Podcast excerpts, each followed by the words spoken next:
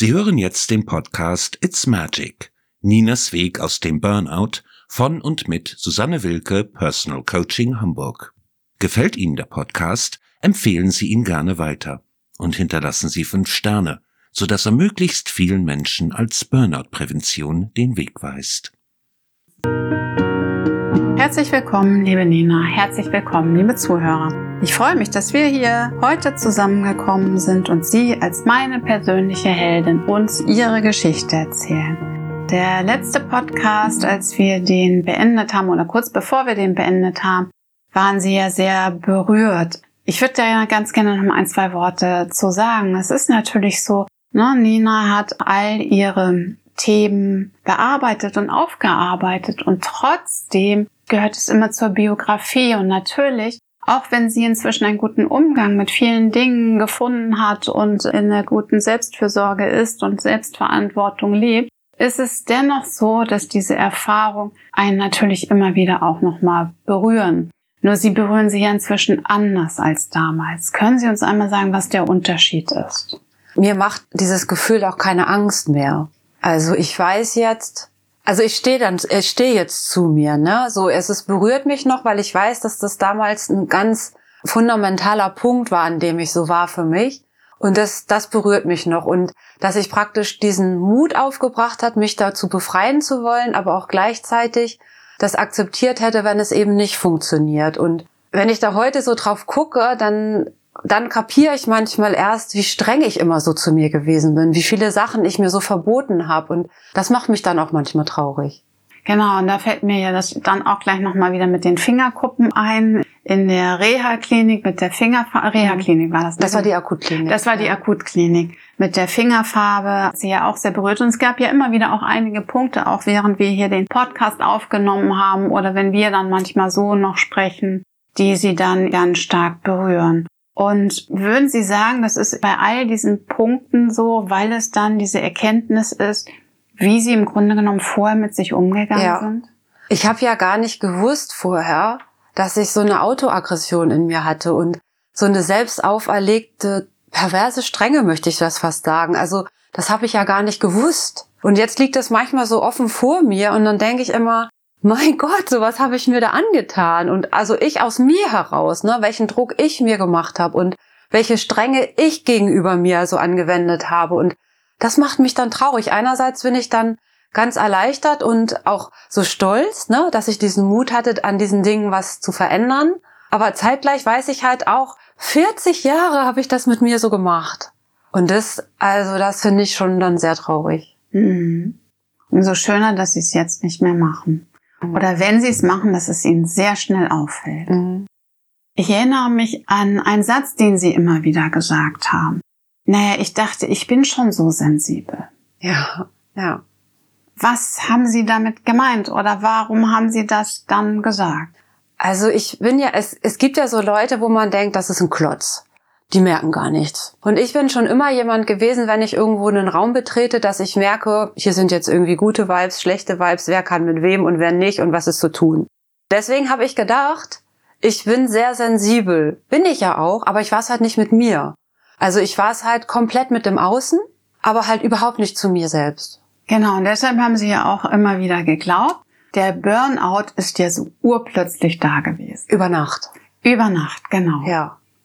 Ich glaube, wir hatten das auch schon in einer Folge, ne, dass, dass sich so ein Burnout eben über Jahre aufgebaut hat. Und dass die ersten Anzeichen hatten wir dann auch herausgearbeitet, schon Jahre vorher waren. Mhm. Also viele Jahre vorher. Ich glaube, sechs, sieben Jahre mhm. vorher waren die ersten Anzeichen da. Was dann ja mit ihrer Sensibilität passiert ist, ist, dass es sie sehr verunsichert hat. Ne, das ist zwar erst nach der Alpe, aber wir lassen die Alpe in der nächsten Folge besprechen. Ich würde nämlich in dieser Folge wirklich gerne mal so ein paar Muster mit ihnen beschreiben, die so sehr typisch sind für Burnout-Menschen. Also es hat sie ja dann sehr verunsichert. Mhm. Dieses, ich bin nicht sensibel mit mir selber. Mhm. Und es hat ja dann auch so eine, sie so eine Angst entwickeln lassen. Was ist, wenn ich hier jetzt wieder irgendwas nicht mitbekomme? Ja, ich hatte total Angst, wieder alles zu übersehen. Also einerseits hat es mich ja total beruhigt, als wir das so aufgearbeitet haben, dass das eben nicht über Nacht passiert ist dass ich jetzt nicht heute mich gesund fühlend ins Bett lege und morgen ist alles wieder kaputt, sondern dass das schon einer, einer ganzen Phase vorher bedarf hat, in der ich darauf hingearbeitet habe, möchte ich mal sagen. Ich habe praktisch so gelauert, ne? Wo ist wieder was? Wo kommt was? Ich wollte auf gar keinen Fall irgendwas verpassen und durch dieses bin ich in so einen Überschwang gekommen. Also ich möchte das vielleicht so in so eine Übersensibilität. Ich wollte immer was spüren, was auch gar nicht da war. Aus lauter Angst, dass ich ja nichts von meinem Radarschirm verpassen wollte. Es sollte mhm. also gar nichts mir entgehen. Ja, sie waren so ein bisschen wie die Katze vom Mauseloch, habe ich mhm. ja einmal gesagt, die jetzt darauf wartet, so wie bei Tom und Jerry. Wartet, dass diese Maus dann nun endlich rauskommt. Und dann haben sie sich auch angefangen, Dinge zu kreieren, ohne dass sie da waren. Mhm. Und dann passierte Folgendes, dass sie sich dann auch noch so richtig haben reinfallen lassen. Ja, weil ich dachte so, jetzt hab, ha, ha, da ist es. Genau. Jetzt hab ich's. Und dann gleichzeitig habe ich mir dann, früher war ich ja dann eher so, ach, das geht schon wieder weg, Ärmel hochkrempeln, weiter geht's. Und jetzt habe ich mich da immer so reinplumpsen lassen und habe mich da so drin gesuhlt. Da ist es jetzt, ich habe doch gewusst, da kommt noch mal was, da ist es jetzt. So.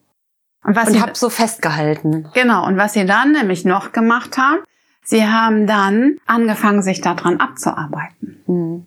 Nennen Sie doch mal ein Beispiel des Abarbeitens, damit die Zuhörer das verstehen, bevor ich noch mehr dazu sage.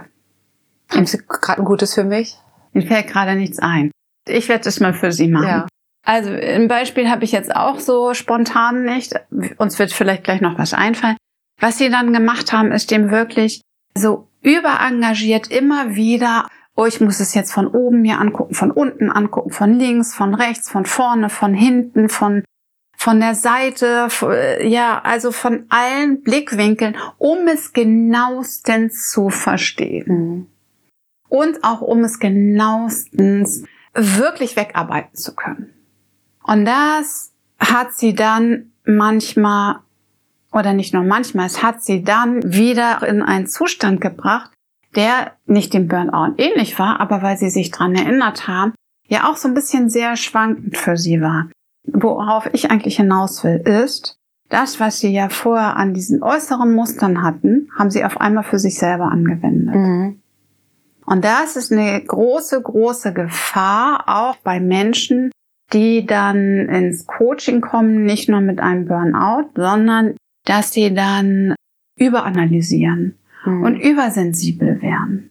Das hat nichts mit der Hochsensibilität zu tun, sondern wirklich äh, in diese Anstrengung kommen, damit sie ja alles mitbekommen, nichts mehr verpassen und anfangen, sich an Dingen abzuarbeiten, anstatt sie einfach mal so zu nehmen, wie sie sind und einfach sein zu lassen. Genau, das ist jetzt, wo Sie das sagen. Ich fand das damals einen ganz schmalen Grad zwischen, also ich habe ja vorher das immer nicht wahrgenommen, was mit mir passiert ist. Jetzt wollte ich nichts mehr verpassen. Zeitgleich, wenn ich aber merke, da ist was, das praktisch so mit Gleichmut sein zu lassen.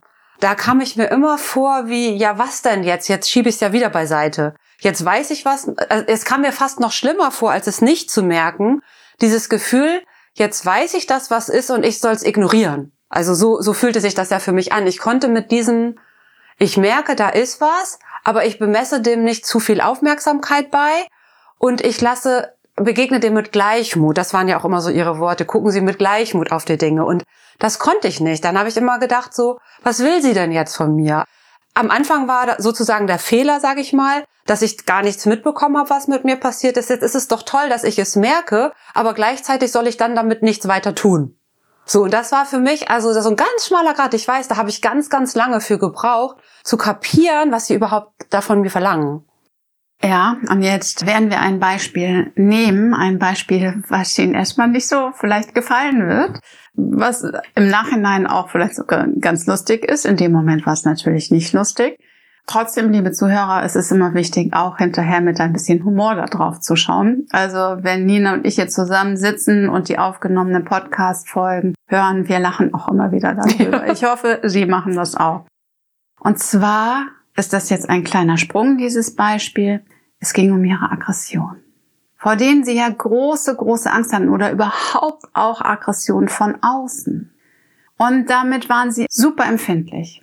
Was ist dann, was habe ich ihnen für eine Aufgabe gegeben? Was war der Hintergrund? Na, bei mir ist das ja so aus meiner Geschichte geprägt, dass mir Aggression von anderen total Angst macht. Das, das schüchtert mich richtig ein. Und das ist richtig so. Also dem gehe ich aus dem Wege, dem möchte ich mich nicht stellen, das möchte ich auch gar nicht mitkriegen und sehen. Ich lasse in mir halt auch überhaupt gar keine Wut oder sowas zu. Das war mir auch gar nicht klar. Ich dachte immer so, ich hab das gar nicht. Ich, ich kenne das nicht, ich kenne nur Harmonie. Dann haben sie mir ja auch erzählt oder wir haben das erarbeitet, dass dem ja gar nicht so ist, sondern dass ich ja auch Wut und auch vielleicht Hass und all diese Dinge, die ich jetzt nicht als so schöne Eigenschaften, sage ich mal, äh, bewerte, in mir habe, nur sie nicht zulasse. Und ich, wir wollten die dann rauskitzeln. Dann hatte ich ihnen auch von einer Aufgabe aus der Heiligenfeld-Klinik erzählt, wo wir in, in Trommeltanz sozusagen Eigenschaften von uns ertanzt haben. Und ja, daraus entstand dann meine nächste Hausaufgabe über, also zwei, drei Monate, glaube ich, habe ich das gemacht, zu Trommeltanzmusik Aggression entstehen zu lassen und Wut entstehen zu lassen. Ja, und wir haben auch eine, eine Liste gemacht von all den Gefühlen, die sie abgelehnt ja. haben. Und natürlich ganz oben stand Aggression mhm. und Wut. Wie war denn das für Sie? Beschissen, Entschuldigung. also da dachte, Frau, dachte, dachte Nina, glaube ich, wieder, was will die denn jetzt von mir? Also die ist doch total irre. Die, ja, also ich habe mich ja dafür auch gemocht, dass ich so ein ausgeglichenes Temperament bin. Auf einmal sollte ich in meine Wohnung gehen, mir Trommelmusik auflegen und das Stück ging 20 Minuten und ich sollte es zweimal abspielen, also 40 Minuten Aggression hervorbringen in mir und das jeden Tag. Dann dachte ich so, wie absurd ist das denn? Das ist doch total schön, dass ich halt nicht so ein aggressiver Mensch bin. Davon gibt's doch schon genug. Das aber dann auch wieder dank meines Antreibers. Ich gehe dann ja nach Hause und mache diese Hausaufgaben. Also ich hätte das jetzt nicht nicht machen können. Das ging halt einfach auch nicht. Und ich hatte ja jetzt auch schon so weit Vertrauen in sie, dass ich wusste, na, für irgendwas wird's schon gut sein. Und habe halt diese Trommelmusik aufgelegt und am Anfang wusste ich halt gar nicht, was ich jetzt da machen soll. Ich stand da so in meinem Zimmer, hatte mir extra eine Jogginghose angezogen, aber irgendwie wusste ich nicht. Und jetzt? Diese Trommelmusik ist so, der kann ich mich nicht entziehen. Die geht halt, das ist halt nicht einfach wie Musik, die, die mag ich jetzt oder die mag ich nicht, sondern diese Trommeln, gehen so über und werden sozusagen wie so ein Rhythmus meines Körpers irgendwie. Ich kann dann nicht jetzt sagen, ich, ich ignoriere die. Die sind einfach da und sie gehen so in Fleisch und Blut über. Und dann kam irgendwann so aus, aus sich aus, ich kann das gar nicht sagen, ob ich da vielleicht 20 Minuten erst gestanden habe oder fünf, ich weiß es nicht. Aber irgendwann kam so Bewegung raus aus mir, so sehr unbeholfen und auch irgendwie unkoordiniert. Sie hat auch nicht sofort Aggression herauskatapultiert, das kam halt durch dieses tägliche Wiederholen. Und dann kamen richtig so Wutwellen. Dann ist das mehr so ein, ich sage mal, wie so ein Boxen, wie so ein Luftboxen oder Schattenboxen in meiner Wohnung geworden. Und ich habe da irgendwie wild um mich gehauen und auch teilweise was dazu gerufen. Und ich habe halt diese Musik mir auf den Kopfhörer gepackt gehabt und sehr laut gehört. Und das ging so, so in den Körper über und irgendwann habe ich also wild getanzt und gesprungen und gefuchtelt und geboxt und ich habe richtig gemerkt, da kommt so eine Energie hoch. Wow, das war wie so eine Riesenwelle. Und dass, dass, dass das auch eine Anstrengung gewesen sein musste, diese um Zaume zu halten. Also dann habe ich zum ersten Mal gespürt, ich habe das auch in mir. Vielleicht bin ich nicht, vielleicht habe ich das nicht so mega ausgeprägt wie andere, aber ich habe das in mir und ich habe das ja praktisch noch nie rausgelassen so und als ich dann merkte, welche Kraft so eine Wut oder auch so ein, so ein Zorn und so eine Aggression halt hat, hat es mir so ein kleines Gefühl dafür gegeben, wie groß diese Kraftanstrengung gewesen sein muss, das sozusagen im Griff zu halten und so zu unterdrücken. Da muss sehr, sehr viel Energie reingeflossen sein über die ganzen Jahre. Mhm. Genau, und das war ganz wunderbar, dass Sie diese Erfahrung machen konnten und auch diese Gefühle zulassen konnten. Können Sie heute auch mal wütend und aggressiv sein? Ja, aggressiv ist immer noch schwierig für mich, aber bockig. Mhm. also ich nenne das immer bockig. Also andere finden es manchmal auch eigentlich lustig, aber ich werde dann so ein bisschen, nee, das mache ich jetzt nicht oder nee, das will ich jetzt nicht. Und das ist für mich schon so was ganz anderes. Das kenne ich auch nicht. Das ist jetzt nicht wirklich aggressiv. Aggression finde ich ist schon was sehr, sehr Starkes. Das sehe ich jetzt so bei mir nicht, aber ich bin durchaus manchmal richtig wütend. Und ich streite mich jetzt auch. Also ich bin sehr streitbar geworden. Das mhm. habe ich mhm. festgestellt. Ja, und das ist ja ganz wunderbar, weil wenn diese Aggression nicht rauskommt, Sie sagten das in einer anderen Folge, wir fangen an, es gegen uns selber zu richten.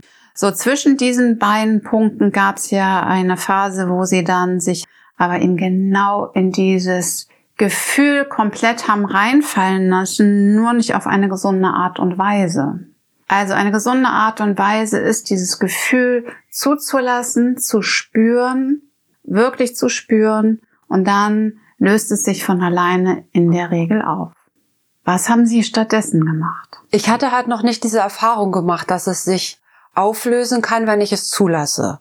So wie ich es halt vorher partout nicht haben wollte, habe ich es jetzt dann so komplett umarmt und festgehalten und mich da so reingesteigert. Das habe ich schon gemerkt, aber ich konnte nichts dagegen tun. Also ich war so so in dem Bann dieses Gefühls dann und hab, bin da immer weiter reingeplumpst, wie so eine Kuhle, aus der ich dann irgendwie nicht wieder rausgekommen bin. Ja, was ist dann dann passiert? Also mit diesem Thema, sage ich mal, dass ich merke was, dass da was nicht stimmt. Also nee, gar nicht mal nur mit dem, wenn was nicht stimmt. Genauso hat mich ja auch ein Gefühl von totaler Freude und so verunsichert, ne? Weil ich dann auch anfing zu merken, dass Gefühle sich im Körper zeigen. Das kannte ich ja auch nicht. Ich wusste zum Beispiel auch nicht, dass vor Freude mein Fuß kribbeln kann oder dass ich vor Freude das denke, ich habe Schmetterlinge im Bauch oder so. Das hat mir, mir hat ja jedes, jedes Gefühl erstmal Angst gemacht. Das war ja so der erste Schritt. Dass ich jetzt praktisch merke, ah, diese Gefühle sind da, sowohl wie gut wie auch schlecht. Und sie zeigen sich auch körperlich. Und es ist gar nicht von mir erwartet, dass ich da vom Kopf her irgendwie drauf reagiere. Da habe ich, glaube ich, ich kann es nicht sagen, wie viele Monate ich damit zu tun hatte, aber diesen schmalen Grad zu finden, was zu spüren und es sein zu lassen. Manchmal habe ich das Gefühl, es beschäftigt mich auch heute immer noch. Also bei, bei, bei Negativen natürlich stärker als bei Positiven, aber dass mir manchmal Gefühle noch Angst machen, weil ich sie so stark wahrnehme. Und zu lernen, sie so sein zu lassen, das ist, fände ich, mit die größte Aufgabe bei dem Gesunden nach dem Burnout gewesen. Und das wird auch eine Lebensaufgabe ja. sein und bleiben. Ja, das haben Sie ganz wunderbar beschrieben, weil viele Menschen auch natürlich denken, so, ich mache jetzt das und das und dann bin ich fertig. Das äh, kennen Sie ja, ja auch. So, da gehen wir dann nochmal später vielleicht drauf ein. So ist es ja nicht, sondern es äh, hört nie auf. Es, es verändert sich unglaublich viel und auch diese Grundgefühle sind ganz andere und der Grundzustand und trotzdem ist es eben so, dass diese eigene Arbeit, die sich aber nicht als Arbeit des Abmühens definiert, sondern eine Arbeit, würde ich jetzt auch behaupten, die sie inzwischen auch sehr gerne machen. Mhm. Diese eigene Entwicklung ein bisschen weiterzubringen. Und das ist natürlich so, dass es ein Leben lang anhält. Ja, in diesem Sinne würde ich sagen, beenden wir den Podcast, um dann endlich im nächsten über die Alpe zu sprechen. Mhm. Herzlichen Dank, liebe Nina. Herzlichen Dank, liebe Zuhörer. Sie hörten den Podcast It's Magic. Ninas Weg aus dem Burnout von und mit Susanne Wilke, Personal Coaching Hamburg. Für weitere Informationen schauen Sie gerne unter www.personal-coaching-hamburg.com vorbei.